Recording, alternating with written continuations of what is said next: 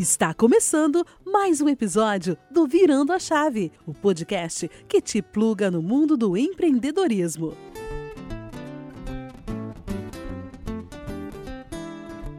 Bem-vindo, amigos, ao vigésimo episódio do podcast Virando a Chave. Hoje o dia é de conhecer mais um ser humano em transformação que decidiu também virar sua chave após encontrar um propósito de vida. Ele é natural de Imbituba, em Santa Catarina, tem 31 anos, filho único e sem filhos. Atualmente ele mora na Tailândia, onde está preso desde o início da pandemia de onde ele está falando com a gente agora. E há três anos ele não tem residência fixa. Já morou num barco em Lisboa, inclusive já dormiu na praça, como diz a música, né, Matheus? É, desde, é, ele, como ele mesmo diz, ele adoraria ter uma história como lia Dostoiévski na infância. Então, Matheus de Souza é um cara que lia Dostoiévski na infância, é um cara diferenciado. Mas a escrita acabou entrando tarde na vida dele com 23 anos. Com 23 anos é cedo, tá, Matheus? A gente acha que é tarde, mas acaba sendo cedo. Com um blog que, que Matheus tinha, ele vai contar um pouquinho pra gente. Aos 26 ele ganhava 1.632 reais por mês na sua CLT. Aos 27 já era top voice do LinkedIn como um dos brasileiros mais influentes nessa rede, onde ele já conta com mais de 165 mil seguidores. Aos 28, ele já era pago para escrever para gigantes como Google, por exemplo. Aos 29 anos, ele faturou pela primeira vez seis dígitos num ano e assinou um contrato com uma das maiores editoras do Brasil. Aos 30 anos, seu primeiro livro foi publicado, O Nômade Digital, um guia para você viver e trabalhar como e onde quiser da Autêntica Business em 2019.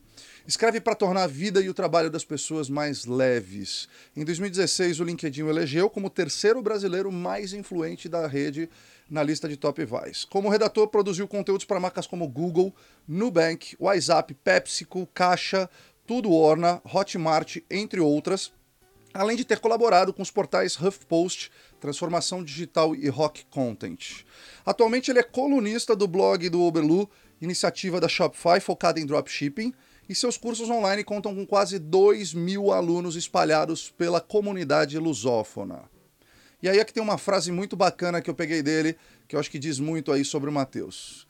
Como contei numa publicação recente, hoje me considero uma pessoa rica. E não falo necessariamente de grana. Meu ativo mais importante é o meu tempo. Trabalho em média 6 horas por dia numa semana com apenas 4 dias úteis. Cortei as sextas-feiras e meu próximo objetivo é cortar as segundas. Senhoras e senhores, sejam todos muito bem-vindos e o nosso convidado de hoje é Matheus Souza. Muito bem-vindo, muito obrigado, Matheus, por você participar hoje desse podcast com a gente. Era para ser na sexta-feira, tá sendo hoje pelo fuso horário, porque Matheus não trabalha às sextas e eu respeito totalmente, para mim é quase que uma religião isso. Todos vocês são convidados e sintam-se provocados a participarem e mandarem as suas perguntas pelo YouTube, pelo Facebook ou pelo Instagram, por onde a gente está transmitindo. E esse episódio também ficará posteriormente disponível pelas plataformas de streaming de podcast. Matheus, parece que você viveu 200 anos, cara. Conta um pouquinho Doideira, né? dessa jornada do molequinho que lia Dostoiévski lá em Bituba e hoje vive como um nômade digital ganhando dinheiro viajando pelo mundo. Marcel, primeiro, bom dia para quem está no Brasil, boa tarde para quem está em outros lugares, boa noite. Eu, pra, aqui é boa noite já. E, e, pô, obrigado pelo convite, uma honra. É, cara, estava contando aí a, minha breve história e, e, é louco como o, o nome do podcast é muito bom para minha história, porque tudo isso que você falou aí, cara, foi no período de cinco anos, sabe? Então, tipo, rolou uma virada de chave legal, sabe? Agora, só uma correção, um negócio do, do Dostoiévski é o contrário. É, o, o, que eu, eu quis dizer é que eu adoraria ter uma história que era uma criança que lia Dostoiévski na infância, mas não, cara, literatura escrita foi algo que entrou é, depois na minha vida. Mas enfim, cara, como você falou, sou lá do litoral de Santa Catarina, é, não lia dos Travis na infância, mas lia o Gibi do Seninha, é, o Almanac Abril, umas coisas assim, bem aleatórias.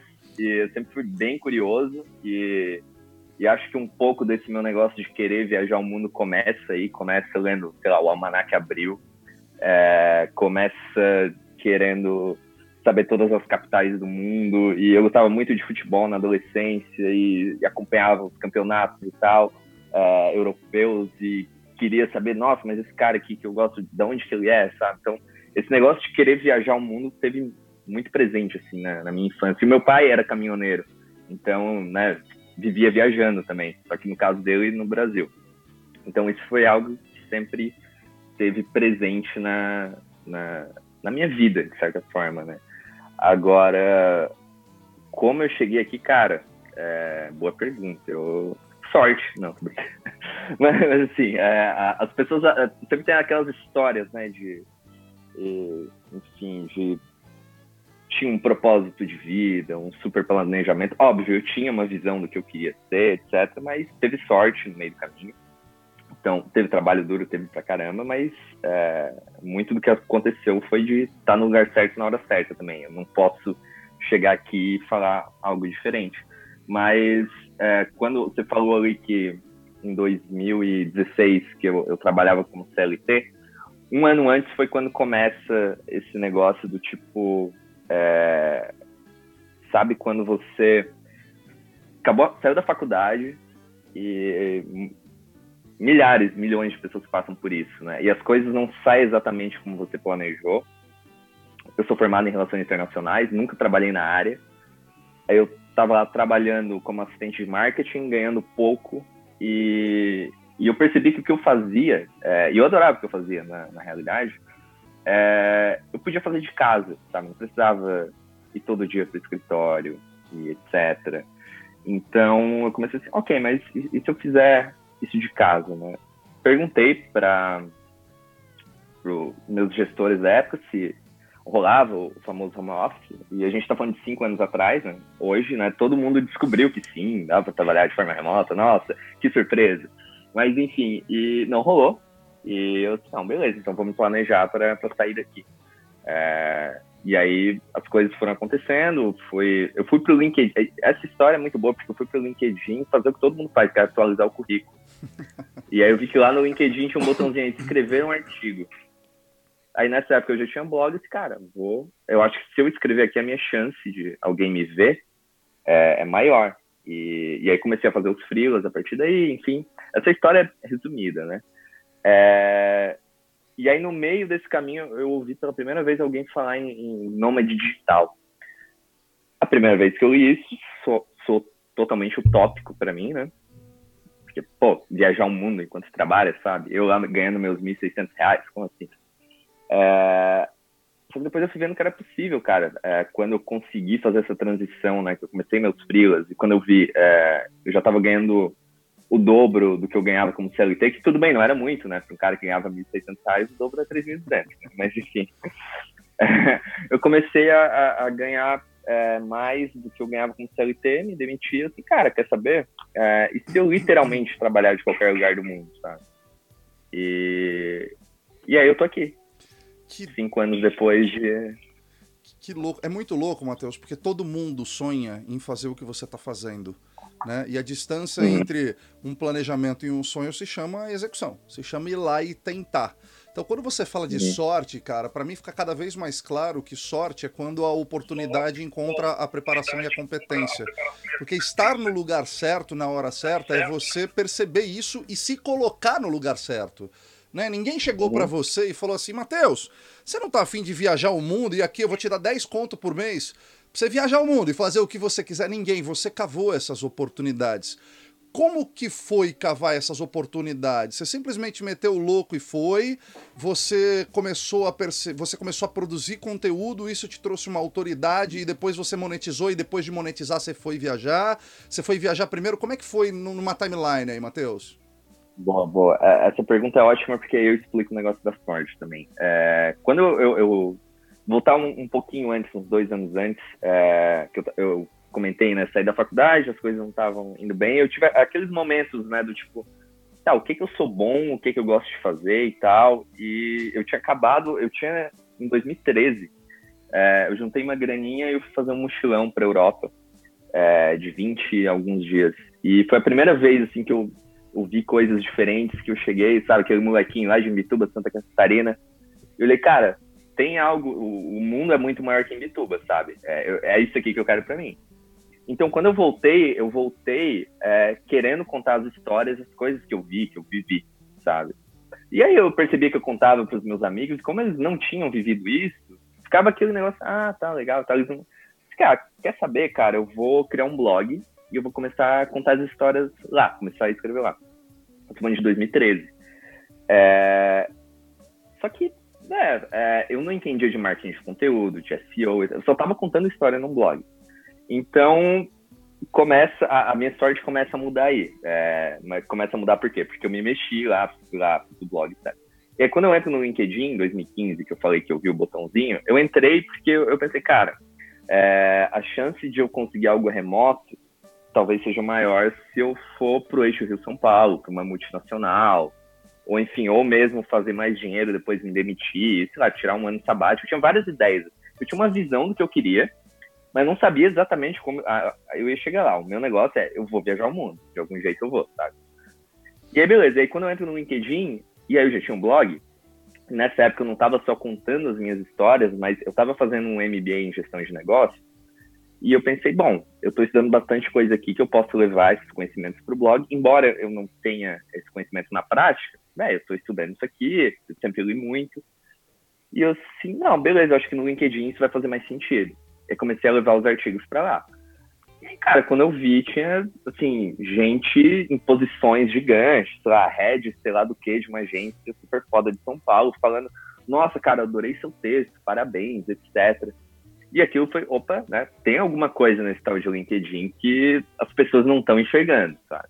E eu fiquei lá, enfim, escrevendo, escrevendo, e antes mesmo do negócio de Top Voices, é, eu recebi o, o primeiro e-mail do tipo, ah, Matheus, gosto muito dos conteúdos que você publica lá no, no LinkedIn e tal. É, a gente está precisando de um redator para o blog da nossa empresa, é, para fazer a estratégia de marketing de conteúdo mesmo. Queria é, pedir um orçamento para você. Aí eu fiquei pensando, cara, é, eu não ofereço esse serviço, mas agora eu vou oferecer, eu vou descobrir como é que faz isso vou descobrir quanto que eu tenho que cobrar, sabe? E, e, esse foi o primeiro cliente. E depois eles foram aparecendo outros. E quando eu vi, eu tinha um portfólio. E a chave de ouro foi acaba 2016, é, exatamente depois de escrever 100 artigos no LinkedIn. Caramba. E se você pensa, é, cada artigo tem uma média de mil palavras. O meu livro tem 33 mil palavras. Então eu escrevi praticamente dois livros inteiros no LinkedIn de graça pra galera.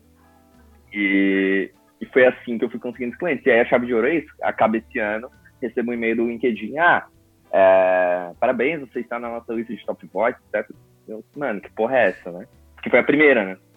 É, disse, ah, legal, né? Tipo, pensei, oh, legal. Aí no outro dia, quando saiu a lista, né? na verdade a lista saiu um mês depois. É, quando eu vi meu nome, tava na exame, tava na, na época negócios, sabe? É, do lado de uns caras, tipo, Ricardo Amorim, sabe? Uns caras grandão já. E eu lá no, no meu emprego lá de 1632 ainda, eu, mas assim, já tinha frilas, né? Mas aí foi a hora que eu cheguei e mandei o falou valeus pra galera lá do, do emprego, me demiti e então aí até hoje. Cara, é muito louco que apesar de não ter o conteúdo, o, o, o, você não conhecer profundamente o marketing de conteúdo, que hoje é uhum. muito disseminado, principalmente com infoprodutos, de, cara, você tem que dar muito produto, muita informação, muito conteúdo gratuito antes de você cobrar. Você acabou fazendo isso instintivamente, né, Matheus? De, que é isso quando eu falo, às vezes parece um papo de coach, e talvez seja, e tudo bem, é, disso, cara. Quando você enxerga um propósito, faz um negócio com tesão, né, que você sentiu a necessidade de colocar para fora, você viu que tinha aderência, e, e consequentemente aparece é, essas oportunidades. Surgiu uma pergunta aqui da Bruna, uma pergunta mais técnica que está fora aqui do, do, roteiro, mas eu acho importante fazer, que ela falou, a Bruna Bacegato. Uhum. Matheus, como você faz em questão as transferências de dinheiro? Você usa cartão de crédito internacional, VTM ou o quê? Então, eu tenho uma conta num banco da Alemanha, que é o N26, e ele me, me dá um cartão que eu posso, por exemplo, sacar dinheiro aqui na Tailândia. Só que como os meus clientes estão lá no Brasil, eu uso um serviço chamado Remessa Online, é, que eu mando o meu dinheiro, vamos lá, da minha conta do Banco do Brasil. É, na verdade, nem chega a fazer transferência, porque a Remessa Online ela gera um boleto, eu pago esse boleto com a minha, o meu dinheiro do Brasil e esse dinheiro cai na minha conta lá na Alemanha. que aí eu uso, é, enfim. É, não, não tá uma boa época para fazer isso por causa do câmbio, né? Então, Sim. Meu é. poder de compra tem caído cada vez mais. Alisson mandou e... aqui, ó, usa criptomoeda. Eu tinha pensado em Bitcoin na hora, na cabeça eu tinha pensado em Bitcoin, mas tem ainda uma, uma é, volatilidade mas, grande aí, né? É, é, mas enfim, é, você falou no começo aí que atualmente eu sou colunista da Shopify, é porque é, eu ganho euro. Eu tinha parado com meus frios, né, do, de redator e tal, só que chegou essa oportunidade essa semana, euro, né, vamos. Então... Ótimo. Matheus, quando é que morre o Matheus funcionário e nasceu o Nômade Digital? Foi quando você começou a ganhar mais como produtor de conteúdo do que, do que como. Porque eu sempre falo isso, muita gente acha que empreender é você simplesmente largar tudo, morar numa Kombi com a sua família, pegar 100% do seu dinheiro e investir numa ideia. E eu falo que o melhor caminho para empreender que eu tenho visto é quando você consegue ter a sua renda para quem precisa daquela renda, obviamente 99% das pessoas, e você começa a empreender em paralelo, seja produzindo conteúdo, seja estruturando um negócio, até o momento que você despluga de um lado e pluga do outro. É, foi isso? Foi esse o trigger para você virar ali? Como é que foi isso? Também, mas uh, foi uma série de fatores. Eu estava muito satisfeito com o, uh, esse meu trabalho da época, porque eu não via oportunidade de crescimento dentro da empresa, eu ganhava pouco. Teve isso que eu falei que eu via que meu trabalho eu podia fazer de casa, enfim, foi, foram várias coisas e, e começou a morrer aí, sabe? O, tanto que quando eu fui para o LinkedIn né, para atualizar meu currículo, eu fiquei muito naquela de, cara, é, eu sei que eu vou sair daqui e se eu for para outra empresa vai ser a mesma coisa, porque eu, eu não fui feito para isso, sabe? É, eu, eu, eu, sou um profissional independente, eu não quero ninguém falando o que eu tenho que fazer, sabe? Então foi, é, foi uma questão de perfil, na real. Meu perfil não é para ser CLT, é isso. E, e aí eu fui tentando, né, é, essas coisas. E, e aí quando eu vi que um negócio que é, antes eu até evitava usar o termo empreendedor, não me considerava porque eu sou freelancer e tal, mas cara, é, o que eu fiz eu empreendi, né, algo ali dentro da rede e aí eu consegui os clientes e tal. Então, quando eu vi que eu, eu podia fazer isso sozinho, que eu não precisava de uma empresa, aí eu fui, cara, é, é só juntar uma grana para fazer uma reserva financeira e, e vazar. E nunca mais, sabe? É, eu não sei nem onde está a minha carteira de trabalho. Que... Vai mandar fazer um quadro quando eu com part... ela. É, eu acho que quando eu vendi o meu apartamento, ela foi junto. que legal. Matheus, e por que a produção de conteúdo? É, você disse que você gostava muito de ler quando era pequeno. Por mais que você não lia Dostoiévski é. quando você era pequeno, você leu quando adulto. É, o que já é também um grande diferencial, né? É, mas a, a, produção de conteúdo foi algo que você gostava de escrever desde pequeno e esse foi um caminho? Ou em algum momento você começou a escrever, viu que deu certo e você enxergou ali a força motriz para você virar sua chave. Como é que foi essa escolha? Boa, eu nessa que eu tava, né, do tipo, ah, o que, que eu sei bem fazer, é, o que, que eu sei fazer bem, é, eu lembro que na escola eu sempre fui bem nas aulas de redação, de português, etc. É, sempre tirava nota máxima. É, e mesmo no meu trabalho, como, quando eu comecei a trabalhar com marketing, é, dentro desse meu antigo trabalho, como eu, eu, sempre me destacava na escrita, mesmo de um e-mail, sabe? Era um e-mail super certinho. É, toda demanda que tinha, que precisava de alguém para escrever, eles jogavam para mim. Por quê? Porque aparentemente eu era bom nisso. Então, quando eu voltei com essa, é, essa necessidade de contar histórias, é, depois dessa viagem pela Europa, e eu abri o blog, eu comecei a curtir muito fazer aquilo, sabe? Eu percebi, cara, é, é isso que eu vou fazer, porque é, eu podia ter me tornado um, um, sei lá, um youtuber de sucesso nessa época, porque eu ia pegar bem a crista da onda, sabe? Só que eu vi que não era o meu rolê, sabe? E, e, e eu lembro que quando. É, é, muito engraçado isso, porque nessa época que eu comecei o blog, lá atrás, comecei a escrever, e eu ouvia todo mundo falando no meu trabalho, não, mas escrever, isso não dá dinheiro, isso aí, babá, tá? Galera em volta fica toda. E aí todo mundo hoje, nossa, o seu trabalho, parabéns, as mesmas pessoas. É, mas, enfim, cara, e aí eu comecei, eu fui gostando, e aí eu fui me aprimorando, aí sim, eu estudei marketing de conteúdo, né, é, para fazer bem feito o negócio. É, só que ao mesmo tempo eu comecei, e eu acho que isso que me diferencia um pouco, talvez, de de quem está no, no, mesmo rolê, que eu, o que eu mais gosto é literatura mesmo. É, esse cara aí é, é Dostoiévski. E, e, a literatura brasileira, é, ela é muito rica, sabe? E, e por que que eu falei, né, que, tipo, lá na, na infância eu não lia Dostoiévski e tal, não lia é, outros autores? Porque a gente não é incentivado a fazer isso no Brasil. Você vai ler Machado de Assis de, obrigatório na, na faculdade, sabe? Na faculdade não, no, ali no, no ensino médio para fazer o vestibular, né? E a gente fica, sabe, um negócio que é obrigado, ah, não é legal, sabe? Então, eu acho que para as crianças e adolescentes talvez se interessarem pela literatura, acho que tem que proibir os livros, na real. Isso é um negócio proibido, é legal, sabe? Agora, obrigado não dá certo. Então, eu era obrigado a ler. Então, não curtia. E aí, eu, depois que eu comecei a escrever, e aí eu comecei a tomar gosto eu disse, não, agora eu vou atrás desses caras, quem são né, os autores clássicos? E eu comecei a ler isso. É, eu acho o último livro que eu li sobre marketing, empreendedorismo, autoajuda, que, sei lá, faz uns 3, 4 anos, sabe? Não leio, deu, pra mim deu. É, o meu negócio é literatura.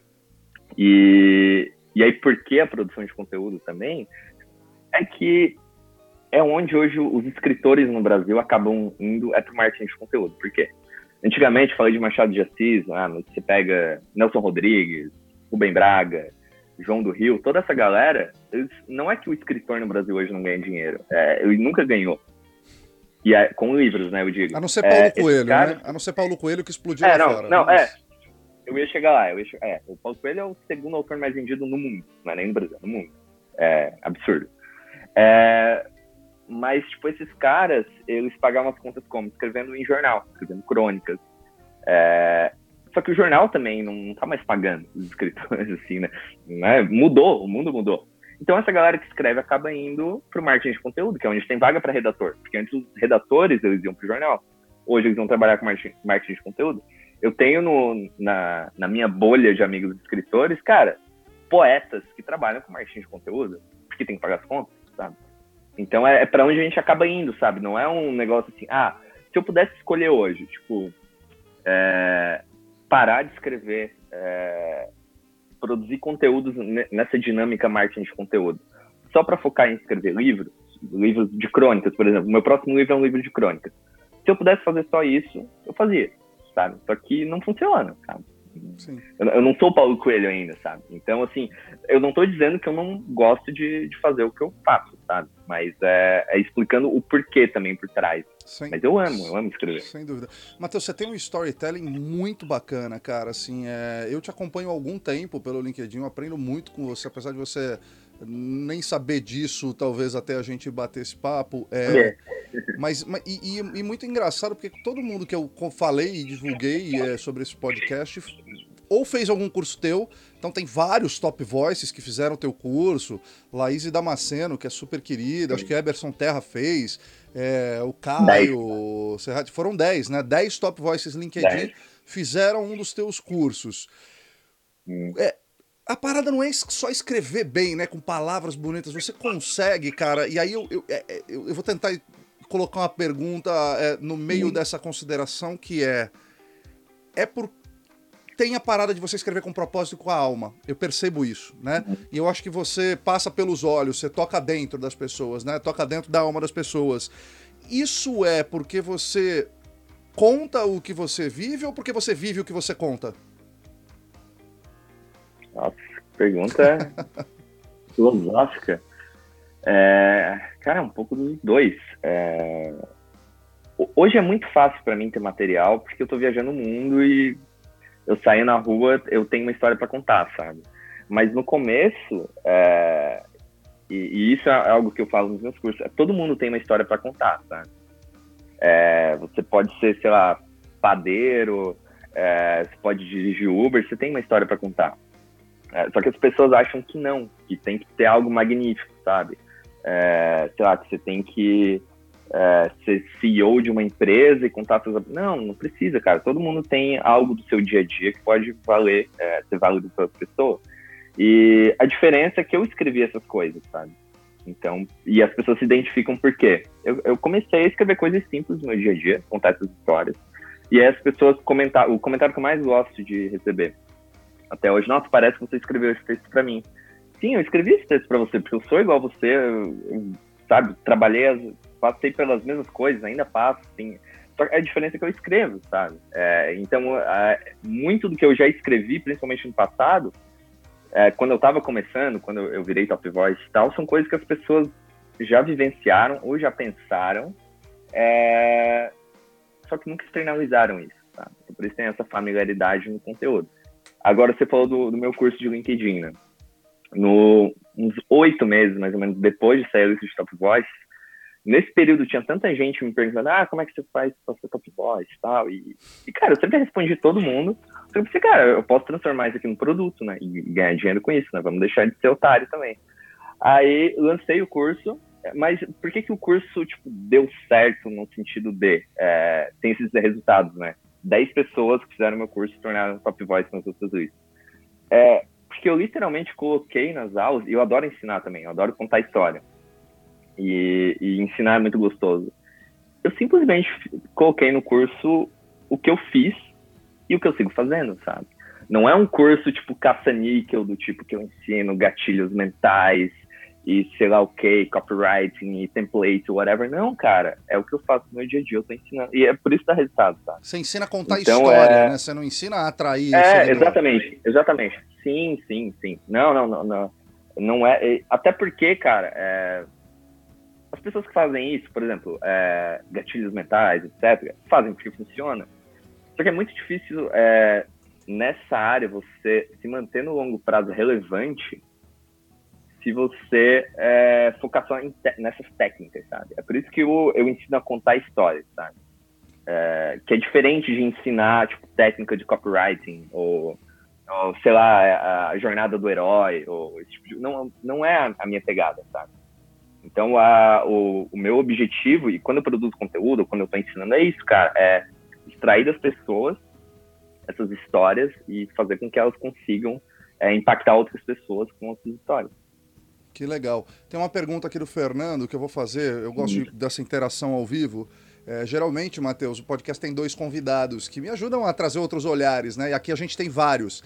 É, o Fernando perguntou: hoje Boa. você tem liberdade para dissertar sobre temas que você mesmo escolhe, inserindo publicidade dentro do texto, ou seus textos são encomendados por pautas pela contratante?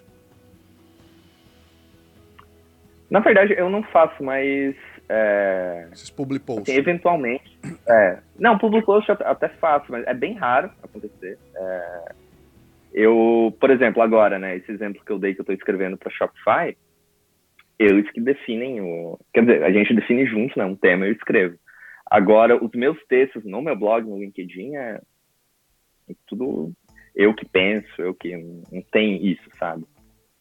Legal. Mais uma pergunta aqui da Bruna. Matheus, no seu livro você fala sobre a sua experiência com marketing de afiliados. Como você vê o boom de afiliados que surgiu recentemente e acho que pode ter gerado uma describilidade do, do de infoprodutos oferecidos? Uhum. Cara, vamos lá, porque é, as pessoas estão vendendo o marketing digital como produto, na verdade, não um produto, é um meio.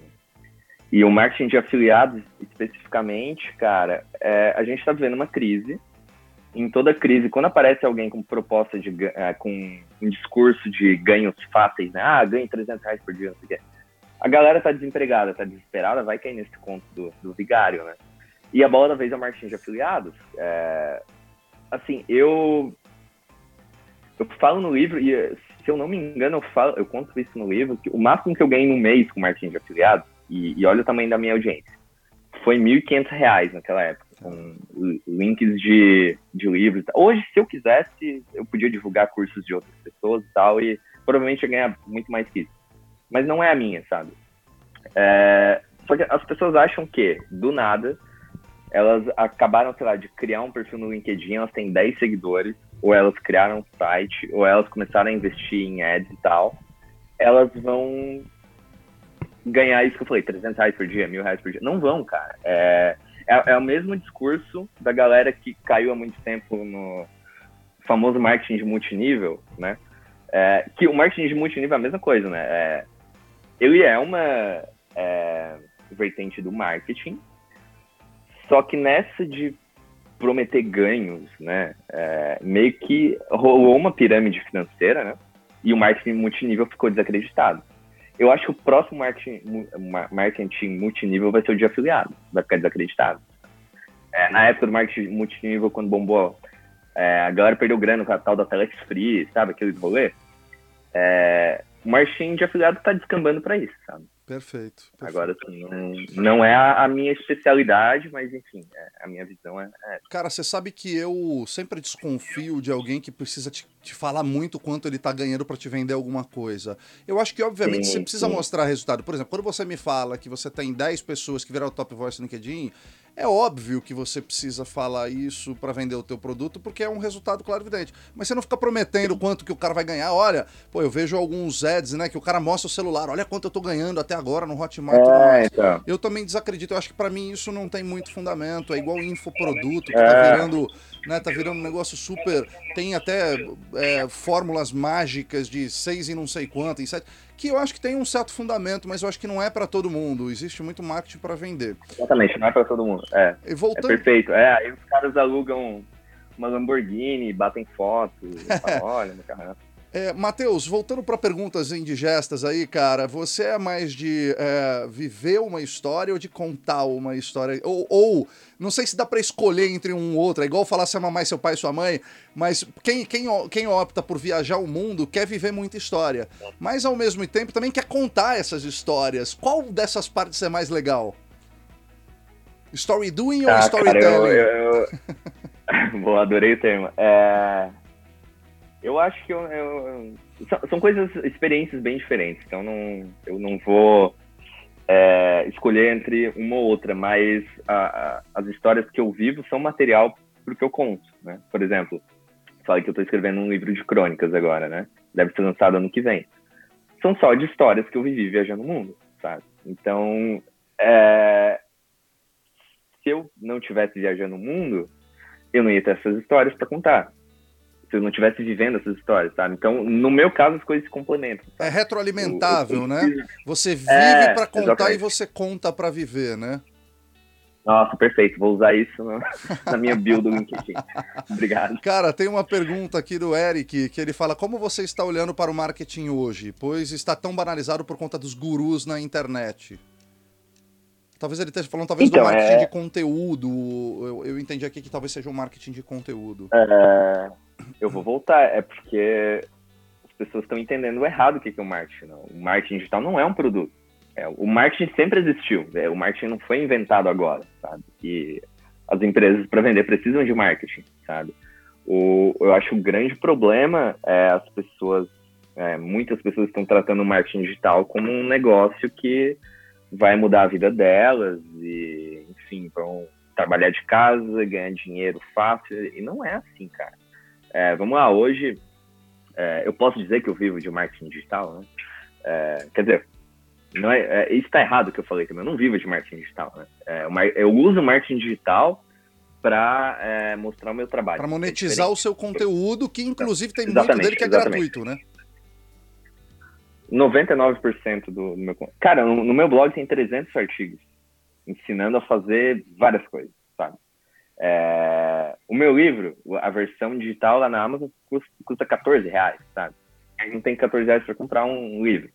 Quer dizer, é, isso que eu falei tá errado também. Não, mas é, custo. Com prioridade. Mas, é, prioridade, é isso que eu falar. O, o, o, o, que eu quis dizer é, é que tem um, um, No meu livro, por exemplo, tem um. É, um conhecimento que eu levei anos né, para para aprender, colocar em prática e está sendo vendido por 14 reais. Foi, foi nessa questão. Não foi dizer que todo mundo tem 14 reais para comprar um livro. Mas, enfim, a, a, as coisas estão ali, sabe? As pessoas procurarem, é, conseguem conhecimento. Só que, você falou, cara, é, imagina, o cara tá lá desempregado. É, abre o Instagram, tem um anúncio de um cara com a Lamborghini nos fundos, é, olhando o Apple Watch dele com várias notificações da Hotmart. Nossa, eu falei isso, apareceu uma aqui, mas não é dinheiro, não. É, é só para eu levantar. Mas, é, sabe, várias é, notificações de ó, oh, quanto eu tô ganhando e tal.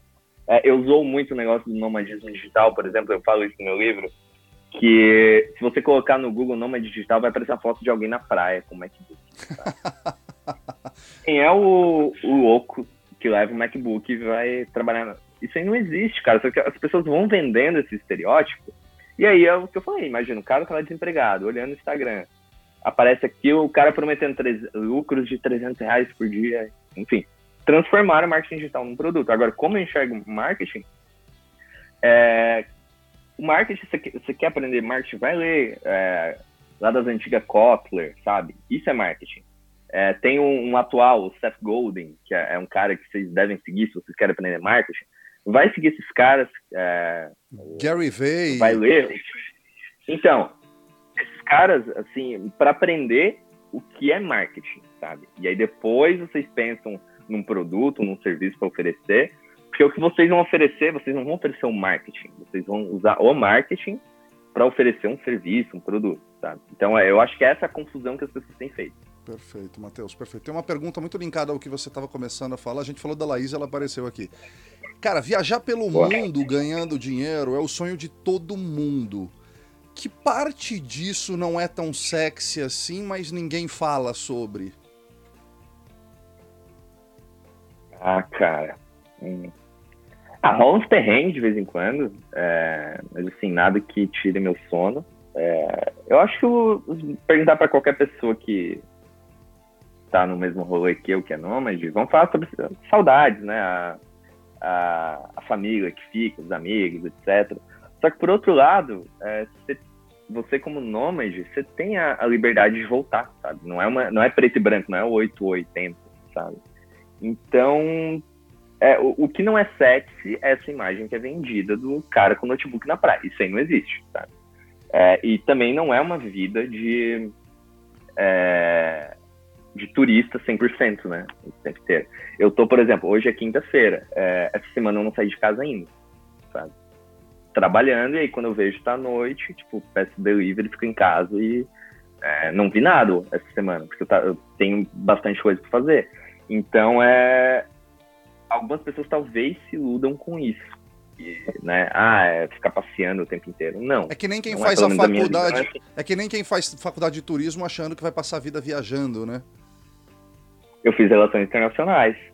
Assim, consegui é, é, realizar meu sonho, né? Mas não necessariamente por causa da faculdade. Mas enfim, o, o meu ponto é isso, cara. Do tipo, é, tem que tomar cuidado, é, na verdade, com os estereótipos. Né? Senão vai quebrar a cara. Você em algum momento uh, pensou na possibilidade ou falou, cara, ferrou, não vai dar, não tá dando certo, ou em algum momento você achou que você teria que voltar a trabalhar ou desvirar a sua chave e voltar para um CLT, apesar de hoje você não enxergar essa possibilidade, em algum momento Sim. passou, o perrengue foi tão forte que você falou, cara, peraí, deu merda, eu vou ter que voltar e vou ter que de novo bater cartão. Em algum momento passou isso, Matheus? Cara, não, não, não. Não. não. É... é assim, eu não larguei tudo, né? Então, eu, eu tinha uma reserva financeira quando eu me demiti, eu me planejei para isso. É... E quando eu fui conquistando esses primeiros clientes e tal, e como eu nunca parei de produzir conteúdo na internet, a minha audiência só aumentou, sabe? E, e assim, te, teve uma vez. Uh, não, rolou isso lá, eu acho 2018 por aí que começou, na época eu era redator ainda, eu tinha já um curso e tal, só que é, um, eu tinha um contrato grande com uma empresa, essa empresa começou a por dificuldades e, e, a gente encerrou o contrato e, e assim eu já estava viajando, sabe? E ganhando em real, assim. E agora, o que eu fiz? Eu fui lá e lancei um produto novo, resolvido, sabe? Então, é, e agora, por exemplo, tem três cursos online, sabe, que me dão uma, uma estabilidade.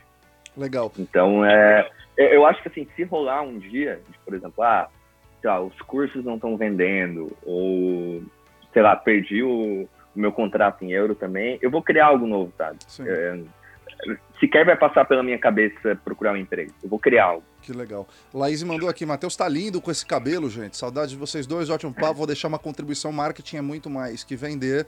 produtos digitais, como, por exemplo, cursos, é estratégia. Eu digo muito isso, também se fala muito hoje, Matheus, de transformação digital. E aí o cara bota uma piscina de bolinha na empresa, é, cara, bota um sistema novo, dá um MacBook para todo mundo e fala: pronto, transformamos digitalmente, sendo que a transformação digital está muito mais na transformação do mindset das pessoas para serem Sim. mais ágeis, menos burocráticas, permitir o erro como parte da inovação do que simplesmente colocar tecnologia e eu acho que essa relação também tem. Cara, uma outra coisa que eu dou dica para quem quer empreender, não que eu seja o empreendedor, aço do século, mas que tem funcionado comigo, é é você abrir frentes, né? Você abrir possibilidades de renda, né? Não é aquilo de novo que eu preciso vender tudo e postar tudo numa ideia só, que também é um caminho legal, é sexy e tal, e é o que aparece nas revistas, né? Então hoje o que você vê na mídia é o cara que passou um puta perrengue e montou uma empresa bilionária, só que isso é a menor parte do empreendedor, né? O empreendedor é o cara que produz conteúdo e viaja o mundo, o empreendedor é a tiazinha que vende pastel ali na periferia, que tem muitos empreendedores incríveis na periferia. E uma, da, uma, uma das coisas que eu dou de dica para quem quer empreender, para quem quer virar a chave, é de você abrir diversas canais de renda, fontes de renda. Essa foi uma estratégia sua? Quanto isso é importante? E, e, e, não sei se. Não precisa falar em números, mas você tem diversas rendas. Como é que foi essa tua estratégia para fazer essa virada com um pouco mais de estabilidade? Cara, eu tenho algumas. É... Eu, como eu falei, comecei com, como redator, aí lancei o, o primeiro curso, mas segui fazendo as duas coisas. Quando eu vi que o, o curso estava indo muito bem, eu pensei, tá, não preciso mais é, ser redator. E aí fui lançando o curso. Mas é, eu tenho dinheiro investido, por exemplo. É, vamos lá, de vez em, assim, é, é, que surge, surge muita coisa agora, é, eventual. Por exemplo, eu dei um, por causa da pandemia, é, para mim está sendo uma oportunidade incrível, porque eu não podia antes, por exemplo, dar palestra, quer dizer, não podia, né? Não queria, na real. É, dar palestra ou treinamento para a empresa, porque isso tirava a minha é, liberdade geográfica. Eu teria que ir presencialmente nos lugares.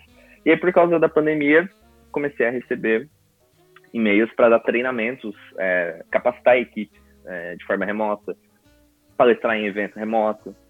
E, e eu vi, opa, vou tornar isso um serviço. Agora é um serviço que eu ofereço, sabe?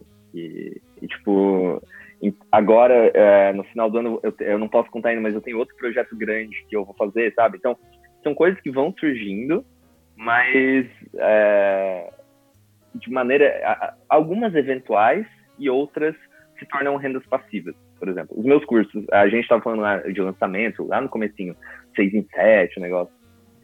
Curso, para mim, é um negócio. Meus cursos estão lá os três com as inscrições sempre abertas, sabe? Então, isso é uma renda passiva. Porque a, aquele negócio que a gente brincou da notificação acontece muito comigo, porque eu criei toda essa estratégia, né? E aí, marketing estratégia de marketing de conteúdo com o meu blog, que as pessoas pesquisam coisas no Google, é, acham meu blog, me descobrem, vê que eu tenho curso e compram meu curso, sabe? Então, é, hoje se tornou uma, uma forma de renda passiva você raramente vai me ver divulgando meus cursos, sabe? É, eu meio que criei uma máquina de vendas, vamos chamar assim. Uhum. É, e funciona, sabe? Então, é, mas é, o negócio da renda, é, de diversificar, é uma preocupação minha. Assim. Até porque eu penso que, é, por exemplo, o meu curso de LinkedIn, cara, é um curso que tem mil alunos quase. E eu fico pensando, ah, uma hora é, não vai mais ter aluno para esse curso, sabe? Então, tipo, eu talvez eu já tenha ganho a, o, o pico de vendas já, já passou, a maturidade. Eu acho que agora ele já está descendo, sabe? Então eu tenho essas preocupações. É, eu, eu sempre digo isso, cara. Se for pra você ganhar 30 mil reais por mês, é melhor você ganhar 5 em 6 frentes diferentes do que 30 em uma, porque a fonte pode secar. E essa é uma estratégia. Exatamente. Essa é uma estratégia que eu é. uso, Matheus. É, por exemplo, inclusive quando eu queria. É, quando eu, eu, saí do meu emprego, né? Num dia eu vou, vou lá achando que vou ser promovido e, e sou demitido, eu acabei optando por empreender, né? E aí eu comecei a abrir diversas frentes. Inclusive, eu trabalhei de graça em alguns momentos. Uh, e aí eu fui dar aula, eu, eu fui abrir minha consultoria. Uh, cara, eu fui criando coisas diferentes, tá? Tem algumas perguntas aqui também. O Eric mandou: você acredita que a crise ajuda as pessoas a enxergarem frentes de serviços que ainda não foram exploradas? Ah, assim, depende de do momento né? da vida que a pessoa tá. É, é no meu caso, sim, sabe? É, tem aquele ditado, né, que toda crise é uma oportunidade e tal, mas isso depende muito do momento que a pessoa tá, né? E, e cara, empreender não é para todo mundo também. A gente né, não pode usar um discurso. É, é irresponsável falar isso. Total. Porque tem gente que tá na crise e, assim, alguém, algum grupo de pessoas talvez vá criar algo igual eu criei. Só que tem gente que, cara, não é simplesmente não é o rolê delas, sabe? E elas precisam pagar as contas. Então é. Assim, para algumas pessoas, sim. É, se você tem esse espírito empreendedor, né? Se você é criativo, a crise pode ser. No meu caso, sempre foi. É, e é o que eu falei, e vai continuar sendo. Eu sei que se algo der errado, se os meus cursos pararem de, de vender, etc., eu vou é, criar outra coisa, sabe? Que legal. É, o, a Pamela perguntou se você fez algum curso de redator ou se isso gera uma habilidade natural sua. Como é que foi isso? Então, é, essa é uma pergunta boa, porque a minha habilidade natural, que eu não creio que é natural, é assim, quanto mais eu leio, melhor a minha escrita fica, porque a, a prática da escrita é a leitura. Né? É, agora, o que eu não tinha era a escrita para web, né? A produção para web, de marketing de conteúdo, SEO, etc. Fiz os cursos gratuitos da Rock Content. Eles têm alguns, é, algumas certificações, é, se eu não me engano, produção de conteúdo para web e marketing de conteúdo. Eu fiz essas duas, aprendi o, o que tinha, né, para aprender. Isso estou falando de quatro anos atrás. E de resto, estou sempre me atualizando, né? É, mas é, eu nunca nunca paguei, na real, por um curso de redator. Né? Só, a, a, porque na época eu, eu não tinha dinheiro para pagar um curso de redator, sabe? Então eu Sim. fui no gratuito, é, tutorial de YouTube. É, é, isso que eu digo muito, cara. Para quem não tem dinheiro, é, para quem tá desempregado, para quem não tem dinheiro, ainda tem muito conteúdo. Ainda não, né? Cada vez tem mais conteúdo. Eu acho que até o trabalho hoje, né, Matheus, é muito mais você fazer uma curadoria e filtro do que tem, porque tem tanta coisa que acaba vindo coisa boa e ruim Exatamente. que você tem acesso a isso. Matheus, é, viajar pelo mundo é mais solitário, é porque cara, queira ou não queira, você tá nessa jornada e às vezes você quer trocar ideia com alguém que você tem mais confiança, apesar da gente ter tecnologia que permite hoje, ou não, muito pelo contrário, porque você tá o tempo todo se conectando com pessoas diferentes. Como é que é esse lado do nomandismo digital? Assim, depende muito do perfil da, da pessoa, né? É, eu, eu sou um cara introspectivo, é, introspectivo não, introvertido mas introspectivo também, mas a palavra que eu queria usar era introvertido. E, e, eu sempre tive dificuldade, assim, de fazer amizade e tal, e só que a estrada meio que mudou isso. Tem, eu comecei viajando em casal, hoje eu viajo sozinho, e, cara, eu nunca fiz tanta amizade quanto viajando, sabe? É, e, e, também tem outra coisa, como eu tenho essa liberdade de geográfica, né? É, no ano passado, por exemplo, foi meu primeiro ano viajando sozinho, eu ia para países onde eu sabia que tinha amigos, ou alguém do, do Instagram que eu já tinha conversado, eu sabia que ia estar lá, enfim. É, mas eu conheci muita gente, aqui na Tailândia principalmente, eu conheci muita gente, sabe? É, então não é solitário. As pessoas, é, depois que eu comecei a viajar sozinho, sempre me perguntam isso. Pelo contrário, cara. É, é, solitário se eu quiser que seja solitário. Sabe? Tem os dias que eu quero ficar na minha escrevendo, ok. Mas, assim, fiz vários amigos aqui. Não, isso tá longe de ser um problema para mim, pelo menos. Perfeito. Matheus, para quem quer virar a chave pelo caminho da produção de conteúdo ou uhum. virar um nômade digital, que tipo de dica você dá ou por onde começar ou sei lá, se pudesse aí fazer em três minutos, cinco minutos, você puder dar é. o caminho das pedras para quem nos ouve e quer seguir esse caminho, o que, que você priorizaria? O que tipo de dica você daria? Boa, tá. É, sobre a produção de conteúdo em si, é, se a pessoa quer seguir essa carreira, o Google vai ser o seu melhor amigo, sabe? É, é, é o que a gente falou, né? Do, é só fazer uma curadoria, porque, cara, tem muito conteúdo, muito conteúdo gratuito. Como eu falei, lá no meu blog tem 300 artigos. Tem muito sobre produção de conteúdo. É, se você tiver paciência, calma para ir no Google procurar, você vai aprender um monte de coisa. Tem os cursos gratuitos que eu falei, tem esses da Rock Content e tal. É, agora, o negócio do nomadismo digital é um pouco mais complexo. Por quê? É, você vai precisar de um trabalho remoto. É, é assim, é, não tem como ser nômade digital se você não tiver um trabalho remoto. É, se você já trabalha, está numa empresa, é, pode tentar conversar com seus gestores, né, e tudo mais, para ver se rola fazer o, o, trabalho remoto. Se não rolar, você vai ter que criar o seu próprio trabalho. Foi o que eu fiz, né? É, Outra dica, não larguem tudo. Isso tem que ser planejado. sabe? É, eu sempre falo, tem que ter no mínimo seis meses do seu último salário guardado, é, caso você for se demitir, né? Porque vai que acontece né, algum imprevisto. E aí? O teu planejamento inicial é, foram e... seis meses. Você fez uma conta seis de seis meses. Seis meses. Perfeito. Uhum. Seis meses. E, e assim, não, não precisei usar o dinheiro. No meu caso, deu tudo certo. Mas a, a minha conta foi essa. E foi uma conta meio arriscada. Porque eu, se eu fizesse hoje, talvez é, eu guardaria um ano. Sabe? É, no momento atual de crise e tal, seis meses é, é mais arriscado ainda do que era alguns anos atrás. Mas beleza. É, feito isso, cara, se você não tem muita grana, e eu não tinha na época também, é, vai para um país barato. Você pode começar até pelo Brasil, sabe? É, eu, eu, viajei dentro de Santa Catarina também para testar se funcionava, porque você tem que testar, né? É, não adianta só ler, ler, fazer planejar, é, não, tem que testar, tem que ver se funciona para você mesmo. É, tem, tem pessoas, por exemplo, que são muito apegadas à família, etc essas pessoas talvez já tenham que ligar um, um sinal vermelho aqui. Se, se, eu não consigo ficar, sei lá, longe dos meus pais ou dos meus amigos, talvez essa vida não, seja para você, sabe?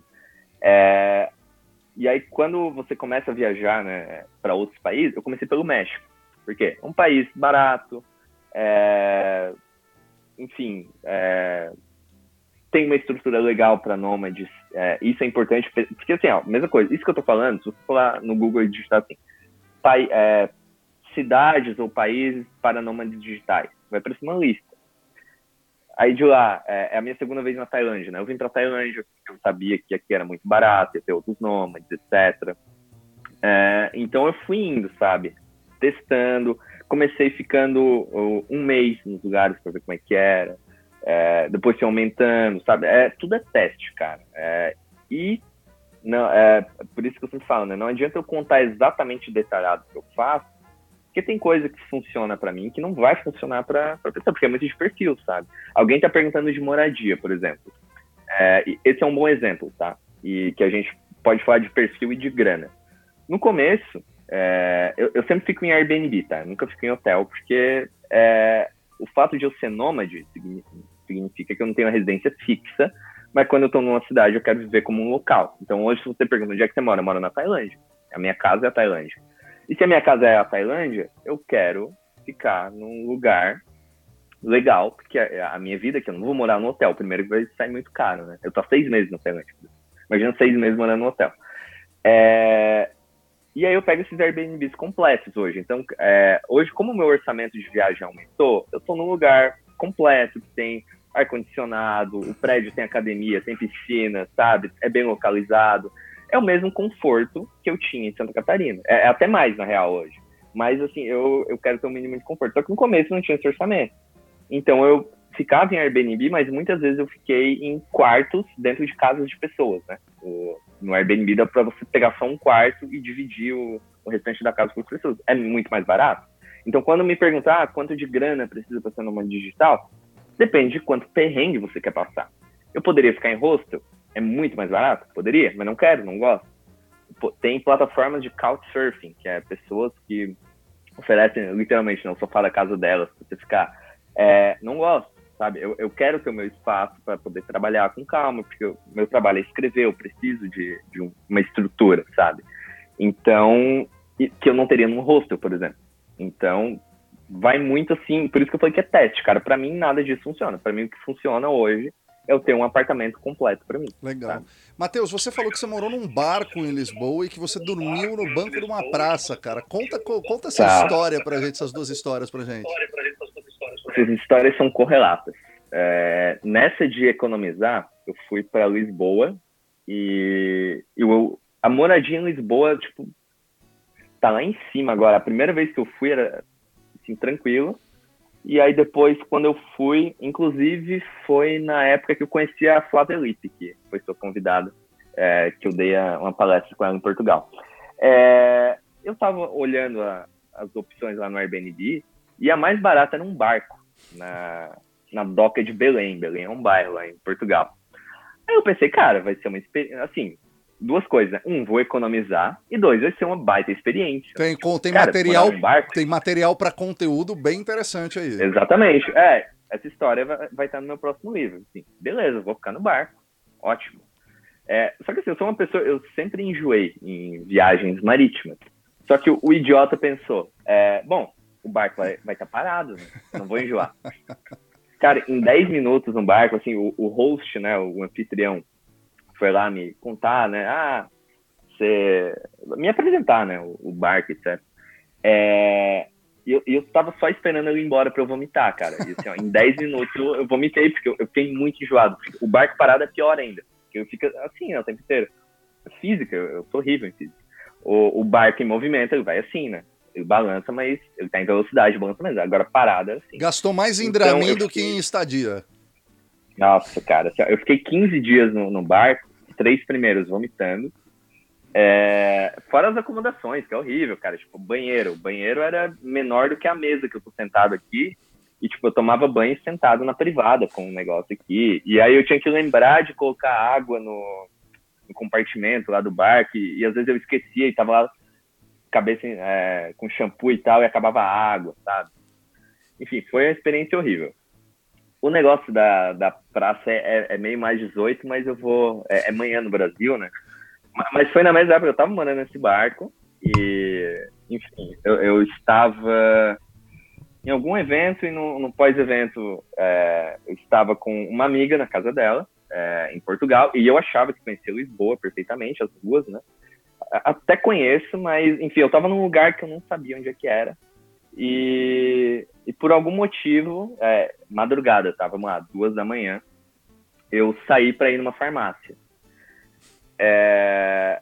Por algum motivo é boa, hein, Matheus? Por algum motivo. E só que qual é o problema? Eu deixei a, a chave do. Assim, eu sabia chegar no meu barco, tá? Eu sabia, realmente sabia chegar Você no morava barco. no barco? Só que eu deixei.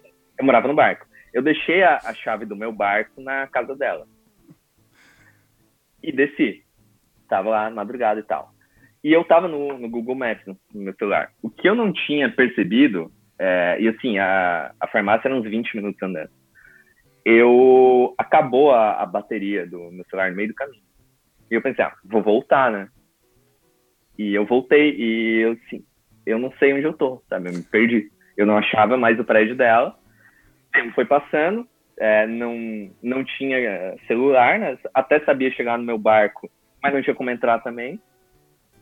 E assim, agora, cara, eu fiquei rondando, cara, eu fiquei umas três horas andando sem parar, tentando achar. Uma hora eu desisti, eu pensei, ah, vou, é, vou ficar aqui na praça, vou dormir. E a hora que o comércio abrir, eu vou é, comprar um. Como é que chama aqueles carregadores? Car carregador portátil. É.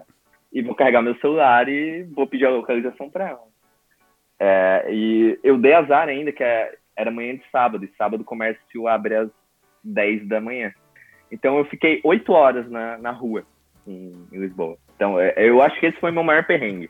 Acordou, acordou tinha umas moedinhas em cima de você, assim, né, cara? Um pãozinho. Cara, não, o, o policial dando um tapinha, assim, né? Vamos acordar isso, mano. Cara, eu não sei se a galera sabe, mas foi inspirado nisso que o Bruno Marrone escreveu. Não, tô zoando, não foi, não foi inspirado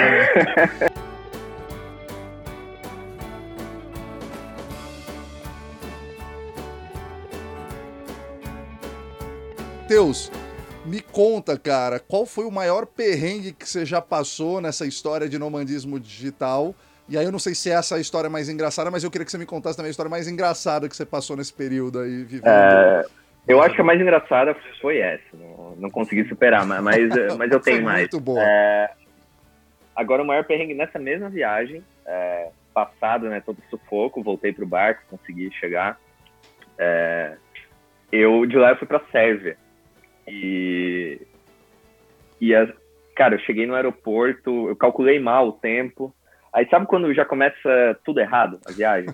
calculei mal. E assim, quando eu cheguei no aeroporto, já tava chamando meu voo, aí correria e tal. Eu tirei a, a minha carteira é, para colocar no raio-x, saí correndo e tal. Cheguei na Sérvia, ok, vou agora pegar a, a minha carteira para comprar um, um, chip sérvio, né, pro meu celular. Eu, cadê minha carteira? Eu, aí, cara, assim, peguei, a, abri minha mochila, tudo Isso na Sérvia. Aí, Isso você na Sérvia. É, sim, é, a, exatamente. E assim, na minha carteira, é, eu tinha alguns euros em espécie, mas o principal era o meu dinheiro, o meu cartão do N26, que é esse que eu uso nas viagens, estava na minha carteira. Por sorte, eu não sei por que motivos, eu coloquei o meu cartão do, do Brasil, meu Nubank, dentro da capinha do celular. Então eu cheguei na Sérvia com o. Eu tinha o meu cartão do, do Nubank, sabe? Eu podia usar a função crédito. É, Aí eu me toquei, cara, eu perdi no aeroporto de Lisboa, sabe? Isso 11 da noite na Sérvia. Sérvia não tem Uber, tive que pegar um táxi. O taxista não falava inglês. E eu mostrando o cartão para ele. E eu falando, ó, é o que eu tenho, meu amigo, né? Beleza. Aí ele me levou meia hora no. Ah, cara, teve uma história engraçada nesse percurso também. É, foi, foi, um mês bem atípico de, de nomadismo. Que a gente tava indo, vamos lá, 11 e meia da, da noite em Belgrado, ele me levando pro lugar. E o cara, mó cara de mafioso, taxista. E eu só pensando, ah, cara, vai chegar na hora ele não vai aceitar o cartão. Você vendo. E, te, e ele começou a me olhar pelo retrovisor, assim, assim, cara, esse cara vai, vai acontecer alguma coisa, sabe? Então eu percebi que ele não tava olhando para mim, ele tava olhando para trás, tinha um cara dando sinal de luz para ele. É, aí ele pegou do nada, deu uma freada, é, e a gente na, na rodovia, né? Tipo, 100 por hora. O cara freou junto também. Eu quase dei com a cara no banco da frente, tava sem cinto, não cometeu esse erro. E seguiu viagem. Depois o cara veio, emparelhou o carro com ele, baixou o vidro e começou a jogar o carro em cima do, do táxi. Essa história eu não lembrava, eu lembrei enquanto tava contando Caraca, agora. Caraca, velho. Tipo um sequestro meu, então, assim, em Belgrado. Meu, Cara, eu não, eu, eu não sei o que, que aconteceu, eu não sei se o. Eu tava tão na fissura ali no, do negócio da minha carteira que eu não sei se antes disso um fechou o outro, o que, que rolou. Mas ele começou a jogar o carro, e, e isso eu tô há 20 minutos na Sérvia, sem carteira, e rolando uma tentativa de assassinato ali, né? e aí ele ultrapassa o, o táxi que eu tava, o cara da frente, ele freio com tudo, e a gente quase deu, cara. Assim, ó. E depois o cara uh, foi embora, e eu assim, meu Deus, e a história não acaba, que eu chego no apartamento, eu mostrei o cartão, e o cara não falava inglês, mas ele sabia falar cash. Eu, não, não, não, cash, cash. Não cartão tal. Aí ele apareceu com a maquininha, sabe? Mas ele tentou ainda. É... Eu queria grana, né? E eu... É, não, alguém perguntou se corrida foi de graça, não, cara. E, e foi bem caro, inclusive, porque eu tive que pagar no meu cartão do Brasil, e OF, né? Enfim. E aí, acabando a história, no outro dia eu liguei para o aeroporto de Lisboa. É, eles pediram um dia para procurar no, é, achados e perdidos lá. No outro dia eu recebi um e-mail que eles acharam minha carteira e iam enviar de graça para mim. E, cara, na mesma semana veio a minha carteira até com as moedinhas de euro que eu tava, veio, tá? Tava tudo lá. Então, tipo... Nessas horas que você passa o cartão, paga IOF mais 50 euros pela taxa de saque e que você vê que os caras vão te devolver de graça a sua carteira, dá menos saudade do Brasil, né, cara? Por incrível que pareça. É, Matheus, como é que você. Mas esse não é Nossa, cara, que. Sabe que eu escutei uma história recentemente muito parecida com essa, cara, que é uma história muito legal que eu vi no Porsche, que era isso. O cara tava em Fortaleza e começa a perseguir um carro, cara, o táxi, que, o Uber que ele tava, o cara fecha, cara, sai com uma arma, sai ele correndo, a mulher correndo, o cara correndo. Na hora que viu, era um policial disfarçado que achava que o cara do Uber era um bandido, uma história maluca dessa. Matheus, como é que você escolhe os lugares que você vai morar, cara? Assim, bicho, você gira o mapa mundi, põe o dedo de olho fechado e fala é aqui. Você pesquisa antes. Como é que você define isso? Você define pelo seu desejo de conhecer o lugar? Porque, de novo, né, o nomadismo digital não é um turismo global, né? Existe uma diferença grande entre isso. Porque você vai viver naquele lugar, você vai conhecer e tudo mais, mas muitas vezes você vai ficar dentro de um apartamento produzindo conteúdo. Como é que você faz essas escolhas? É, os nômades digitais, e não falo só os brasileiros, né? É, de modo geral, eles costumam geralmente ir para os mesmos lugares, sabe? São lugares que têm uma boa infraestrutura, que é, o custo de vida é baixo, etc. Tem um site que eu sempre uso, que é o nomadlist.com, que é um site feito por um nômade digital para nômades digitais, e são os nômades digitais que alimentam esse site através de reviews. Então, tem lá, tipo, cada continente tem um ranking. Ah, aqui o custo de vida, vamos lá, de 1 a 5, né? É 4.8, no sentido de, de barato, né? É, ah, a nightlife, a, a vida noturna é, é, é desse jeito. É, enfim, tem, tem, vários itens. Airbnb é tanto, sabe? Então, eu, eu costumei por muito tempo usar isso como base, é, porque eu não conhecia, né? Não, não tinha viajado é, como eu já viajei hoje. Então, foi um bom norte para mim. Depois que eu comecei a viajar, é, e aí fui conhecendo outros nômades, e, e, por isso que eu falei que eu, eu raramente estou sozinho também. Ah, tem alguém que eu conheci em tal país que me falou, sei lá, do. A Sérvia, por exemplo. A Sérvia foi um, um nômade amigo meu que me indicou. É, eu fui para a Geórgia, que é um país que fazia parte da União Soviética, meio aleatório, mas por quê? Estava bem é, ranqueado lá no, no Nomad List. Um amigo meu falou que é maravilhoso também, então fui, sabe? Então rola muito isso, ou a indicação de alguém que você conhece, ou. Mas assim, geralmente os nômades acabam indo para os mesmos lugares. É, a Tailândia é meio que o hub, é, uma cidade chamada Chiang Mai, é meio o hub dos nômades mundiais, assim. Por quê? Daqui você vai para a Indonésia, para Bali, que é outro hub de nômades, vai para o Vietnã, vai para o Camboja, que era o meu planejamento para esse ano. É, eu tô preso aqui, igual você ficou, só que eu tô por seis meses já.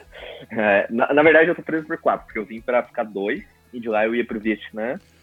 É, pretendia ficar um mês lá, ir para Indonésia, enfim, ir para outros países aqui que, que eu não conhecia. Só que fiquei preso. Então é, é meio que depois que você vai, né, começa a viajar, é, fica mais fácil. Mas no começo é isso, cara, é, é escolher países que tem uma infraestrutura boa para você trabalhar. E por infraestrutura eu digo é, Airbnb ou hostel, se você for ficar em hostel. É, o custo de vida é baixo. A, a, infraestrutura que eu digo é tem internet boa. É, o lugar que eu mais passo perrengue para trabalhar de forma remota é no Brasil, sabe? Eu, eu fui visitar meus pais no, no final do ano, lá em Santa Catarina, e, e cara, eu não conseguia fazer upload de, de arquivo grande, sabe? É, então é, é, bizarro, sabe? O, como o Brasil está atrasado na, em termos de infraestrutura, sabe? Mesmo São Paulo, sabe? Eu, eu, fiquei um tempo em São Paulo no começo do ano também, num bairro é, legal, e, e, a internet do meu Airbnb era ruim, sabe? Entendi. É... Então, é... Imagina, desculpa, Matheus, eu acho que eu sou meio ansioso, às vezes eu interrompo. Me desculpa a falta de educação. Cara, você tem ideia, existe alguma, algum número que diz quantos nômades digitais tem no mundo, algum tipo de comunidade que dá para ter noção de, de tamanho, apesar de não saber exatamente? Cara, não, não faço ideia, assim, eu, eu sei que tem... O Nomad List talvez tenha um número de, de cadastrados, é, acho que eu consigo até acessar minha conta agora aqui, enquanto eu falo. Mas uma coisa também do nome de list é legal, é que se você é, é assinante, por exemplo, eu estou aqui em Bangkok, né? Ó, Bangkok é a hoje, segundo o ranking de, do nome de list, né? Melhor cidade para se citar hoje é Lisboa, uh, na Indonésia, Cidade do México, Chiang Mai, Berlim e Bangkok é a sexta no ranking, feito pelos nômades, né? Estabelecendo vários critérios, né? Agora, por exemplo, eu entro aqui em Bangkok, dentro do Nomad List, eu consigo ver que tem outras, ao mesmo tempo que eu, 12 pessoas, 12 nômades estão aqui, é, que estão cadastrados no site, né? E eu posso mandar mensagem para eles, posso conhecer pessoas. Né? Que legal, cara. Agora, o número que eu queria é, não tem de número de pessoas cadastradas aqui. Mas, assim, não, é, isso é uma informação que eu não, não sei mesmo. É, não, não, não deve ter um, uma estatística oficial, até porque é algo é, bem informal, né? Não é, não é nada que. É, mas, não existe o cara, sindicato dos que... nômades digitais, né? então, cara, mas eu acho que daqui a um ou dois anos eu acho que a gente vai ter um censo. É... Você acha que a pandemia que estimulou ou vai aumentar a quantidade de nômades digitais, o, o, o Matheus? É, é aí que eu ia chegar, cara, porque com essa transformação digital forçada e, e com fronteiras fechadas agora, o que que rolou? Só ficou aqui, por exemplo, eu, fiquei na Tailândia. A Tailândia liberou o visto para quem tava, tá? por isso que eu tô aqui há tanto tempo. Só ficou quem tem um trabalho remoto. O turista mesmo foi embora, sabe? Porque ele tinha que voltar para o seu trabalho. E aí nós, é, nômades digitais, que estamos é, trazendo capital estrangeiro para dentro do país. Os países começaram a se ligar disso, tá? Então, a, a Geórgia que eu falei, né, que eu fui, lançou agora um visto específico para nômades digitais, um ano de estadia lá, a, a Estônia fez isso. É, uns dois países no, no Caribe, no, na América Central, acho que Bermudas e Bahamas fizeram isso. É, Portugal vai fazer isso ano que vem. É, alguns países estão oferecendo esse visto específico, dando uma residência maior para essas pessoas, porque você acaba ficando num limbo, sabe? Você não, não, não pode dizer na imigração que está indo a trabalho, é, porque assim, as pessoas não entendem, sabe? E aí você fala, ah, não, é, eu trabalho, por isso que eu tô aqui, vou ficar três meses. Aí o cara, tá, e cadê o seu visto de trabalho? E até você explicar que, não, mas é, é que eu tenho empresa no Brasil, eu faço, não, mas você tá vindo aqui para trabalhar, sabe? Então, não tinha esse entendimento. Então, os nomes acabam entrando como turista. E é como turista você tem uma limitação de tempo. Na maioria dos países é três meses. Então, esses países é, perceberam a importância dos nômades digitais para a economia e estão oferecendo vistos que vão durar de é, um ano, mas você pode renovar e tal. Como está rolando esse movimento, eu imagino que, é, e agora por causa da pandemia, né? Como mais gente começou a trabalhar de forma remota, entenderam que podem fazer seus trabalhos de forma remota, eles vão ter aquele mesmo estalo que eu tive lá em Santa Catarina. Cara, e se eu fizer o meu trabalho literalmente em qualquer lugar do mundo, sabe? Eu acho que é por isso que daqui um ou dois anos a gente vai ter um censo com números e, e tudo mais, porque a galera tá se ligando no que, que é o, e que é possível, sabe? Sem dúvida. Que é o mais importante. Dá para ser nômade digital em família, Matheus? Com filho, com mulher? Você, você conheceu? Você vê essa possibilidade? Aí é uma pergunta talvez de interesse pessoal, tá, Matheus? Tá, vamos lá. É, eu, assim, não é meu lugar de fala, filhos, né? Porque eu não tenho filhos. Mas o meu livro, por exemplo, eu, na época, quando eu escrevia, eu viajava em casal, então é a, o ponto de vista de alguém viajando em casal. Um casal a dois é maravilhoso, você tem alguém para compartilhar as coisas e tal. Na época eu não sabia como era viajar sozinho, então eu entrevistei pessoas que viajavam sozinho pro livro. A mesma coisa, eu não sabia, tá aí, e casal com filho. Entrevistei um casal que viaja com filho, mas um filho que na época não estava em idade escolar ainda. É...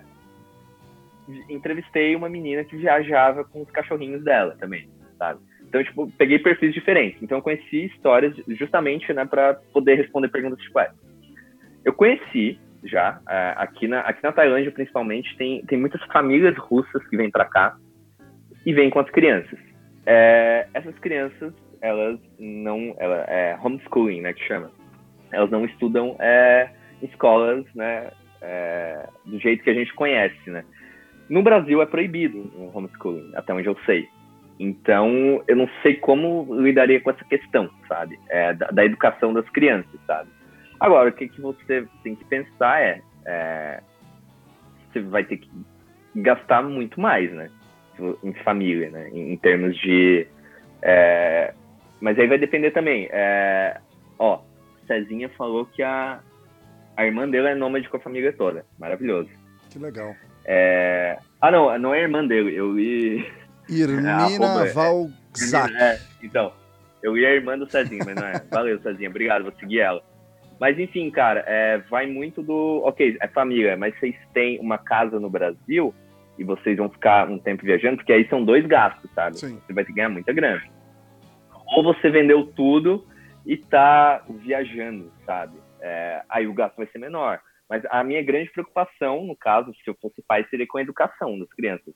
Agora, do ponto de vista, imagino que enriquecedor para uma criança crescer viajando o mundo, né? Conhecendo outras culturas. Tem, tem, agora... tem um perfil. Na verdade, tem o Analu pelo mundo, né? Que agora já está grande, que é a Bela. Sim, sim, que eles é, eram mais ou é. menos isso, né? E eles eram produtores de conteúdo, independente de ser sofista e produzir vídeo, mas a esposa dele é. fez curso de videomaker para filmar. Mas eles sim, viveram. Sim, e eu sim. lembro que uma vez eles foram para a Indonésia e ela estudava fisicamente numa escola. Mas eu digo muito isso, Matheus, porque eu acho que a pandemia trouxe muita coisa positiva, muita coisa negativa, que não vale nem a pena comentar, assim, que é muito doloroso para a maior parte das pessoas. Mas trouxe uma coisa positiva que são possibilidades. E possibilidades que a gente foi obrigado a experimentar como home office para aqueles tiozão que ainda gosta de controlar a quantidade de horas trabalhadas do funcionário, como homeschooling, que não é tão fácil quanto parecia. Então, quem tinha aquela, aquela, aquela fantasia de que ah, o homeschooling é a melhor coisa do mundo, é muito mais difícil porque exige a sua dedicação a depender. Meu filho tem sete anos, então, de, dependendo de, de, de, como você consegue uh, uh, lidar com, com, com, a educação, mas é o que eu digo, né? Às vezes a gente. Eu, eu, eu acredito que o modelo tradicional de educação precisa mudar urgentemente. Porque ele tenta transformar um monte de gente diferente em gente igual, tenta padronizar Por exemplo, eu não uso provavelmente 10% do que eu aprendi na faculdade, possivelmente 10% também do que eu aprendi, e talvez uma viagem entraria isso. Indo para o seu momento atual, como é que é a tua rotina, Matheus, aí na Tailândia? Primeiramente aí na Tailândia e depois nos outros países, como é que funciona a tua rotina? Então, é, essa é uma pergunta boa, porque voltando naquilo, né? É, às vezes as pessoas tem a, a ideia de que o nômade digital é, é um turista 100% do tempo, né? Que eu tô o tempo inteiro passeando e fazendo programas turísticos. Mas a minha rotina gira em torno do meu trabalho, que é igual a rotina de todo mundo, sabe? É, você trabalha, você tem, mesmo que você não cumpra horários, que é o meu caso, eu tenho demandas que eu preciso entregar. Então, aqui na Tailândia, é, eu gosto muito do fuso horário, porque quando eu acordo, a galera tá dormindo no Brasil, eu, eu faço todo o meu trabalho criativo pela manhã. Se eu acabo isso à tarde, aí sim, eu dou um rolê e tal. E aí à noite, quando é, eu. Na maioria dos dias eu acabo de trabalhar, o pessoal começa a trabalhar no, no Brasil. Mas eu, eu tenho trabalhado cada vez menos, cara. Mas justamente por esse negócio que eu falei, que eu criei, né? Formas de ganhar dinheiro que não exigem é, a minha presença ali, igual os frilas, etc. É, raramente tenho reuniões, então é, o que eu produzo mais hoje é para manter a, a, minha máquina rodando, sabe? Que, por exemplo, para vender curso, eu tenho que seguir aparecendo lá no LinkedIn toda semana, produzindo meus conteúdos, sabe? Então é isso, o meu trabalho hoje é isso, é produzir conteúdo mais para mim do que para os outros. E, e assim, virou um negócio tão. É, a prática, né? É, se antes eu levava cinco horas para escrever um artigo, Hoje eu levo duas, menos até, sabe? E aí tem assim, é, eu, fa eu falei naquele post que eu trabalho de segunda a quinta-feira, né? Uma média de seis horas por dia. Só que hoje eu não fiz nada, por exemplo. Quinta-feira, eu não tinha nada pra fazer, tá? Nada. Não trabalhei. Por isso que eu tô fazendo a live agora aqui. Tipo, vou ocupar meu dia, sabe? É... Mas, assim, tem dias que eu realmente não, não tenho o que fazer. Por outro lado, tem dias eu, igual ontem, ontem tinha bastante coisa pra fazer. É, ontem eu devo ter trabalhado umas 10 horas, sabe? Mas é porque eu precisava. Então, assim, a rotina depende muito do que eu tenho para entregar. Sabe? A rotina não é uma rotina, né? Você vai construindo ela. No começo você teve é... muito mais esforço para criar uma base de, de, de, conteúdo e de produto, e hoje você faz mais uma manutenção em novos é, projetos. É isso, né, é, né, Matheus? É isso, é isso, é isso. É. E, e no começo, cara, é, porque quando eu comecei a produzir conteúdo, eu era CLT ainda. Então, cara, eu tinha meu trabalho de 8 horas e meia e eu ainda levava umas 3 ou 4 horas por dia, se não produzindo, planejando e pensando em estratégias de conteúdo. E eu fazia isso final de semana, tudo. Então, assim, é, por isso que é, é, eu não gosto desses estereótipos, ou, ou, quando eu falo da minha rotina hoje, eu gosto de trazer isso para ninguém pensar que, ah, ele é nômade digital, ele trabalha só quatro dias por semana. Não, é porque lá atrás, né, eu construí uma base para esse momento acontecer, sabe? Sem dúvida. E aí a gente entra naquele post lá que eu falei sobre ser rico, que eu me considero rico. É, eu sei que financeiramente eu podia estar ganhando muito mais dinheiro se eu estivesse produzindo mais. Só que é, eu não preciso produzir mais, sabe? Eu já estou feliz com a vida que eu tenho. É, e, e, como eu falei naquele post, meu ativo mais valioso é meu tempo, sabe? Eu, eu quero ter tempo livre para ler um livro, tempo livre para ler um livro. Eu quero ter tempo livre para dar um rolê aqui pro Bangkok atrás de histórias, sabe?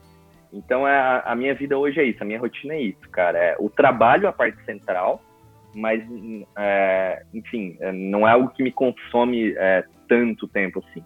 Eu tenho essa flexibilidade, né? Perfeito. Qual é a estrutura mínima que você usa para produzir o seu conteúdo, cara? Você leva com você? É, em sentido? É estrutura mesmo de física. Equipamento? Isso, de equipamentos. Uh, meu computador, celular e é isso. Porque o escritório é isso, cara. Você não produz muito áudio e vídeo, é mais conteúdo escrito, é não, isso? Não, não. É. Não, até tem um, um, suporte celular, que é onde está aqui o celular agora, mas um, eu, eu, não faço vídeo, sabe? Não, meu negócio é só escrita mesmo. Então, a minha mochila de equipamento é isso, cara. Eu tenho o computador e um suporte para o celular. Então. Perfeito. E, cara, e, e, a vida de nômade digital também exige um pouco do minimalismo, né? Porque, cara, você vai mudar, você vai mudar de casa, você carrega é quase que um ermitão, né, cara? Um caramujo. Você vai carregar uhum. o que você tem nas suas costas. É, como é que você vai? Ainda mais você por gostar muito de ler, você consome livro digital? Como é que você trabalha essa parte minimalista também tua? E o quão isso é importante, Cara, o... né, para essa vida? Sim. Quando na primeira viagem já, a primeira coisa que eu fiz foi comprar um leitor digital, um Kindle, porque não tem como né, viajar com uma biblioteca na, na mochila. É, eu errei muito no começo, e, e, aí por isso que eu falo que entra a prática. Né? Primeira viagem, fui com uma mala, uma mochila, não sei o que e tal. E aí você vai vendo com o tempo que a maioria das coisas que, que você leva não usa, sabe? Hoje, cara, pra ter uma ideia, eu nem despacho mala. Eu viajo com bagagem de mão. Um, uma, um mochilão desses de, de mochileiro mesmo, de 50 litros, onde tá minhas roupas.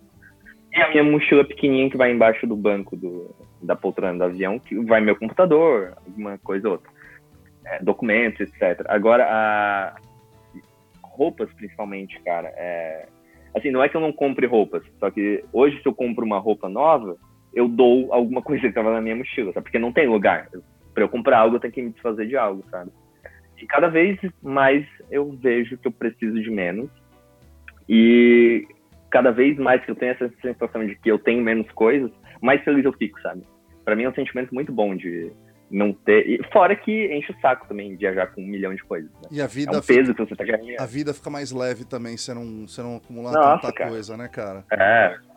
Total. Que legal. Cara, você faz planos de futuro, assim? Como é que, como é, que é? Eu, eu, porque, de novo, todas as perguntas são muita curiosidade hum. de, de, de, como é que você vive, de como é que é essa tua é. rotina, é. porque você é um empreendedor também, né, Matheus? Você é empreendedor e o que você vende é a tua história, é o teu conhecimento tudo mais. É, como é que seus, como é que você planeja? Seus, o que, que é um longo, um curto, um médio, um longo prazo para você, por exemplo? Cara, o meu meu objetivo como de carreira é ser um Paulo Coelho da vida, de vender 500 milhões de livros pelo mundo. É, enfim, eu, eu quero. De carreira é isso, cara. Eu quero ser escritor. Não é que eu quero ser escritor, eu sou escritor, mas eu quero ser um, um autor best-seller e, e, viver só da minha escrita de livro. E, e, é algo que eu sei que eu tô bem longe ainda. Profissionalmente é isso, eu vou caminhar, trabalhar para isso. Agora, em termos de nomadismo, que as pessoas sempre me perguntam, ah, e, e um dia você vai morar em algum lugar tal. É, a beleza do nomadismo é o poder escolher né, essa liberdade, flexibilidade. E uma hora eu vou encher o saco, com certeza. Pode ser daqui a um ano, pode ser daqui a dois, cinco, dez, não sei, mas uma hora eu vou querer criar raízes em algum lugar. Só que o, o, o, lindo disso é eu poder escolher quando chegar esse momento, sabe? Não, tipo, eu ser obrigado a. Não, agora eu vou ficar aqui porque, sei lá, é, eu, eu tenho esse trabalho e eu sou obrigado a morar aqui, sabe? Não, sabe? É, vai chegar um momento que eu vou encher o saco. É, Acho até que tá perto. É, já, já não tô mais tão jovem, ser dos 30, talvez daqui uns dois anos, talvez eu, eu dei uma enchida de saco. Escolha uma base em algum lugar do mundo e, e more. Pronto, é isso. Até encher é, o saco não, dessa base pessoas... de novo e mudar de novo. Então, isso, isso é, é lindo, é, esse poder de escolha, mas o, as pessoas às vezes tendem a enxergar a vida muito em preto e branco, né? 880. Ou tem que ser isso ou aquilo. Ah, escolhi ser nômade, agora eu tenho que ser nômade para sempre, sabe? Não. Sabe? Uma hora eu vou encher o saco, com certeza. Nômade é a liberdade de escolha. Mas algum tipo de planejamento de um mês, dois meses, três meses, seis meses, ah, um ano, sim, você, você é... faz esse planejamento?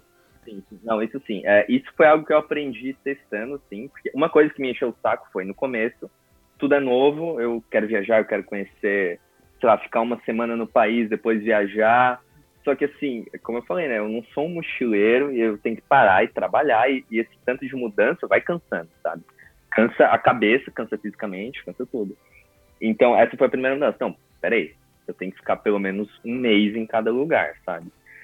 Esse ano, né, teve a pandemia, óbvio, mas eu tinha me planejado para ficar pelo menos dois meses em cada lugar. Tô há seis aqui na Tailândia e, assim, no começo eu tava, nossa, cara, legal é, quem, eu, eu cheguei a ter esse pensamento de, tipo, talvez o, seja legal ter uma base, sabe, mesmo.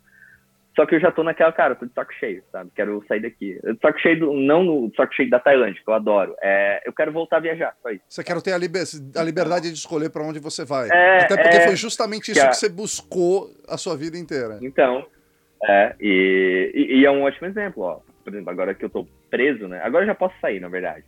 É, mas eu fiquei preso, cortaram a minha liberdade, sabe? Não foi um negócio que eu escolhi ficar na Tailândia. Eu fui obrigado a ficar na Tailândia, sabe?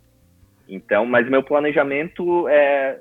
Eu espero, se ano que vem tudo estiver é, numa boa, eu ficar. O ideal para mim vai ser ficar três meses é, em um país diferente. Então, morar em quatro países por ano.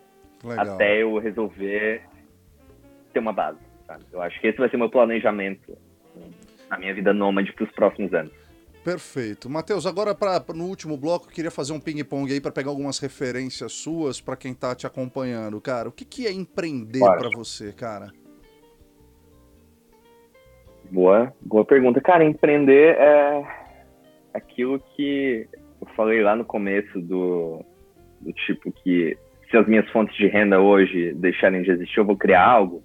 É você ter essa coceirinha de, de criar coisas, sabe? Independente se vai ser um negócio ou se vai ser um serviço, um, um produto, é, é, você se mexer, você sair do lugar. É, a gente pode colocar umas frases clichês aqui, do tipo, sair da sua zona de conforto, pensar fora da caixa, mas em resumo é isso. Legal, cara. Qual rotina de trabalho a qual você não abre mão? Rotina de trabalho, cara, é eu poder escolher o, os meus horários. Isso não, não abro mão. E rotina de vida pessoal, você tem alguma coisa que você faça que você também não abra mão? Uh, leitura e Netflix. Isso não abre mão. E não trabalhar sextas também? Então, isso é novo. Tô... As primeiras sextas eu fiquei naquela, né? Do tipo. Eu vou dar uma olhadinha nos e-mails. Deixa eu só dar uma olhada no Hotmart ali pra ver se, é, então, se pingou alguma é, coisa. Se pingou, é, então. Cara, isso eu tô praticando quais as ferramentas de trabalho ou apps que são indispensáveis para a gestão do, do, dos seus negócios hoje, do seu tempo? Cara, eu, eu uso poucas ferramentas. É, por exemplo, em termos de processo criativo, né? É, eu anoto tudo no bloco de notas do celular mesmo. É, tem algumas ferramentas que eu gosto, mas não, não uso, como o Notion, é ótimo para quem é, quer fazer planejamento do tipo, mas eu sou bem, eu sou um minimalista digital, na verdade. Eu uso poucas ferramentas, sabe? Não tem essa pira que muitas pessoas têm por ferramentas e tal. É, eu, vamos lá, para escrever, eu escrevo no Word Online, geralmente. É, o meu livro, livro eu escrevo num software chamado Scrivener. É, o Zoom para vídeos chamados é isso, não tem muito. Cara, que alívio que você me deu, porque eu tentei usar o Todoist, o Evernote, cara, mas eu adoro o bloco de notas do celular. Ah, cara. Eu tava me não, sentindo meio estranho. tiozão, meio enferrujado, falar, cara, o cara que usa bloco de notas, velho. E eu acho que eu sofri até bullying por causa disso, mas, e aí eu tô, comecei a usar, eu falei, cara, mas é um bloco de notas mais bonito, eu só quero anotar a ideia para depois eu desenvolver. Exatamente, exatamente. Matheus, o que, que não te contaram sobre empreender e sobre virar nômade digital e que você teve que descobrir na marra e que você deixaria aí de, para as pessoas que nos escutam? Cara, a, a parte mais difícil de empreender, é, eu não diria nem só no Brasil, que todo lugar é assim, é, é que quando eu, eu era freelancer, é, freelancer MEI, né? Que o meu faturamento era menor e, e etc., é, eu não fazia ideia que quando eu virasse uma empresa, que assim, ok, oh, nossa, esse mês eu faturei tanto. Nossa, bastante dinheiro entrando, só que o governo pegou metade, né? Então, isso aí, assim, por mais que a gente escute depoimentos de outros empreendedores e tal, é, é algo que você só vai sentir a primeira vez que a faca entrar ali e levar metade do que você ganhou, sabe? Então isso é algo que, enfim. É... E aí o que acontece? Você tem que pensar em formas de ganhar mais dinheiro ainda. Enfim, e, e é triste, cara. Você vê, por exemplo, né, a gente estava brincando as notificações do Hotmart lá. Aí você vê, oh, nossa, no mês pingou tanto, né? Mas não pingou tudo para mim, né? Então, isso é a parte mais chata, assim, que dá uma tristeza, sabe? Certo. E qual foi a tua pergunta? Também, o que, que não te contaram sobre o nomadismo digital que você descobriu na marra? ah, o nomadismo? Uh, Nomadismo, cara. Eu acho eu, eu tinha muito no, no começo essa ideia de conhecer muitos países e tal, que, que foi isso que eu falei que me encheu o saco no começo. É, isso é algo que as pessoas meio que não falam, né? Você entra, tem vários Instagrams que você entra na bio e tá lá 48 países, 69 países que as pessoas conheceram. E, e eu olhava e nossa, cara, eu quero conhecer vários países e tal. Mas é muito mais legal, minha experiência e minha opinião, né? Você ficar um, dois, três meses no lugar e conhecer de verdade, viver como um local, do que fazer essas viagens picadas de, ah, fica quatro dias aqui, faz tudo correndo e tal. Então, é isso que mudou muito na minha cabeça, a minha relação com as viagens, sabe? Isso foi algo que é, ninguém vai te contar também, porque é só vivendo que você vai entender. Legal. Matheus, para quem quer virar a chave, não necessariamente só virar um nômade digital, que livro você indicaria que faria sentido uma pessoa dessa ler? Olha, o primeiro livro que eu li é, nesse sentido que eu pensei, cara, é isso que eu quero para minha vida, foi o Trabalho Quatro Horas por Semana, do Tim Ferriss. É, tipo, mudou minha cabeça para várias coisas. E, e, tem um que chama Nômade Digital também. Que Parece que é, é muito, bom. bom. né, cara? Eu ouvi falar que é muito bom. Parece que o menino que escreveu é muito menino, né? É, o cara que escreveu ah, parece que é bem, bem bacana também, viu? mas, mas falando sério, assim, o, o, meu livro, cara, não é porque eu, eu escrevi, tá? Ele não serve só para quem quer ser nômade, na real. É óbvio, uma grande parte é dedicada às viagens e tal, mas para quem quer trabalhar remoto, quem quer é, começar a oferecer um serviço e, e, e, não sabe como divulgar ou como começar, é, os primeiros capítulos tratam bastante disso. Tá? Eu ia te perguntar, então, para quem é o seu livro e, e, o que ele conta, porque não é só a viagem, mas exatamente isso, como é que você trabalha remoto, não, é... como é que você faz essa virada. Então fala, fala brevemente para quem sim. é e o que você conta no livro, Matheus. Não, é, tem, é, obviamente, a parte autobiográfica, que é a minha história com o que eu fiz, né, que deu certo para mim e tal as vivências que eu não tinha, eu entrevistei outras pessoas para entender como elas faziam é, isso. E tem coisas do tipo, por exemplo, ah, você quer trabalhar remoto, não sabe por onde começar. Tem desde dica de plataformas, ou se você quer começar um, você quer criar um serviço, um produto, e como você faz isso, como que você vai divulgar isso, sabe? Então é serve para essa parte também, sabe? Não é só para quem quer viajar.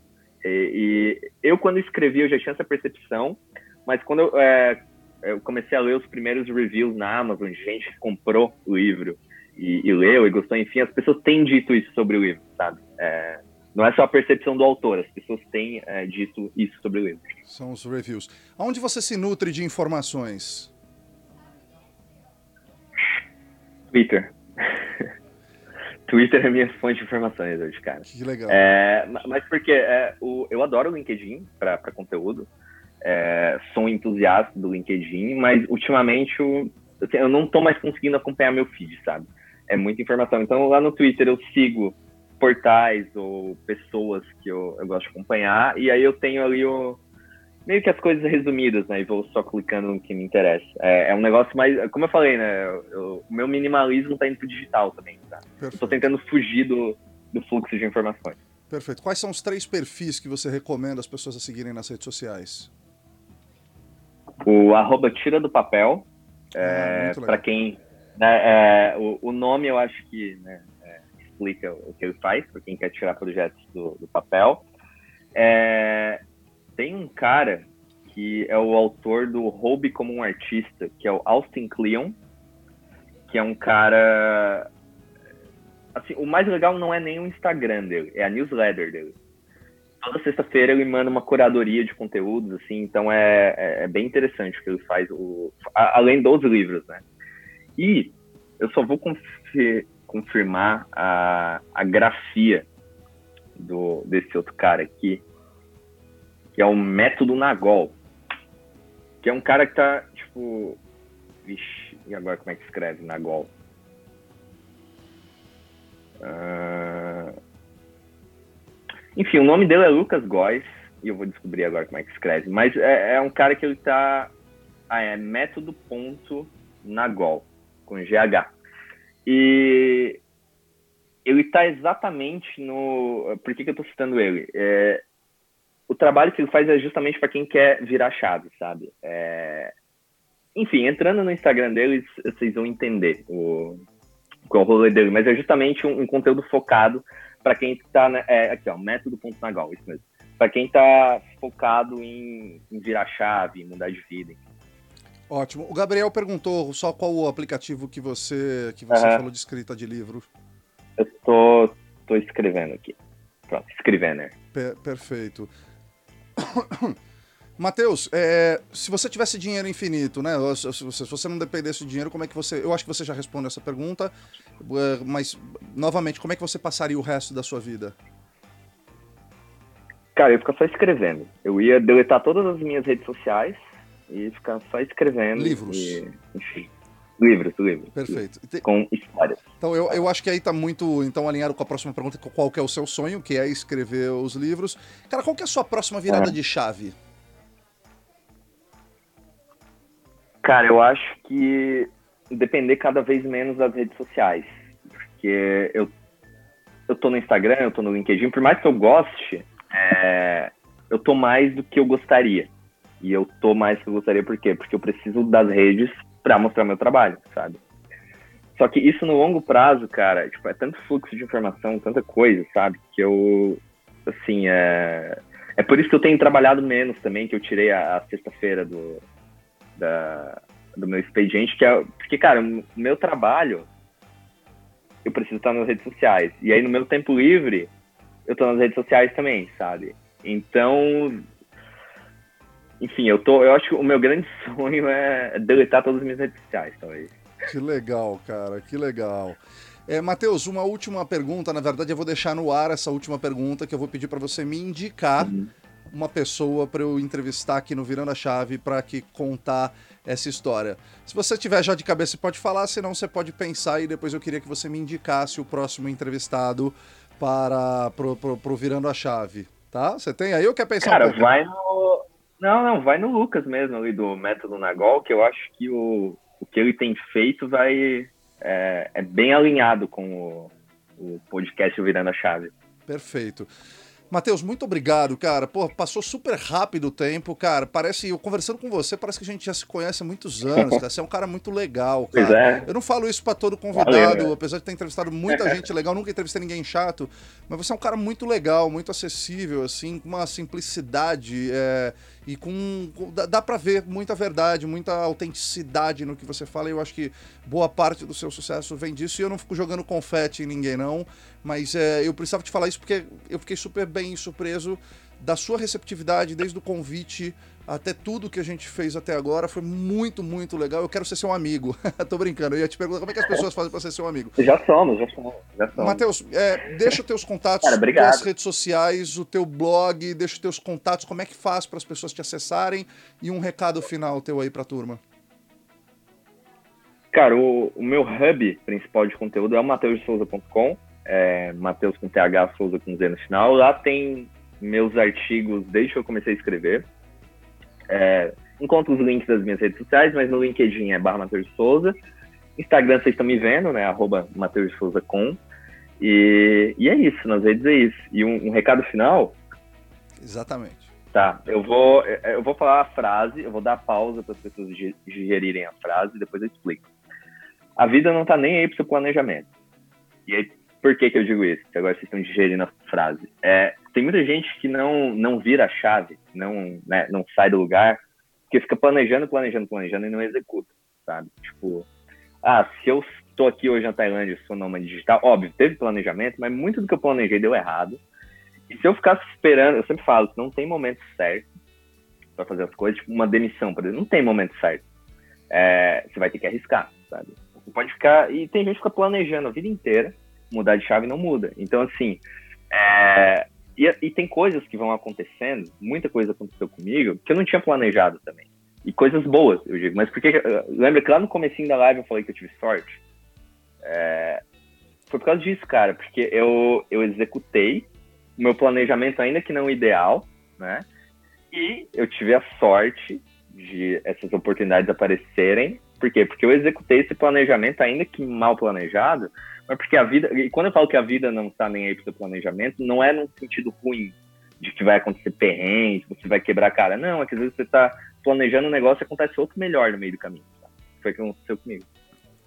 Que legal, cara. É, eu digo muito que às vezes a gente fica esperando a motivação vir para a gente fazer alguma coisa. E na verdade você precisa fazer para a motivação vir. Né? Planejamento Exato. sem execução é só uma anotação, um sonho. Né? E execução, Boa. só execução sem planejamento também pode ser meio caótico. Esse foi mais um episódio do podcast Virando a Chave. Sejam todos muito bem-vindos. Acompanhe pelas redes sociais. Espero que esse episódio tenha lhe gerado algumas reflexões, insights e que a partir de hoje você tenha mais coragem de virar sua chave. Se você quiser se conectar com a gente, a gente tem um grupo no Telegram do Virando a Chave. O link vai estar na descrição desse episódio.